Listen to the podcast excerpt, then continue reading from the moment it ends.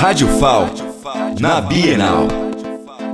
Diretamente da Bienal do Livro, estamos com Genivaldo Pereira, que é diretor da Escola Municipal Orlando Lins, em Mar Vermelho. Genivaldo, como está sendo a experiência de trazer essas crianças para a décima Bienal do Livro? Foi impressionante. Você vê a alegria desses meninos que geralmente não saem de lá da escola e chegar aqui eles perceberem a quantidade, a diversidade de material de leitura e também outros colegas de outras turmas. Você vê o brilho desses alunos, a felicidade para a gente que é professor é magnífico.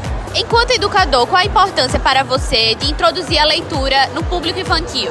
É fundamental. É, a leitura ela supera, ela antecipa a escrita, ela antecipa o mundo visual. Então, a nossa prioridade, nosso objetivo em trazer os alunos para cá foi de poder mostrar a diversidade da leitura, tanto a leitura escrita, como a leitura visual, como a leitura de placas. Então, o nosso objetivo foi mais esse: passar para eles essa diversidade para que eles criem o hábito de leitura e daí se torne um leitor assíduo, se torne um cidadão mais consciente do mundo. Muito obrigada. Da Bienal do Livro, Carolina Luna.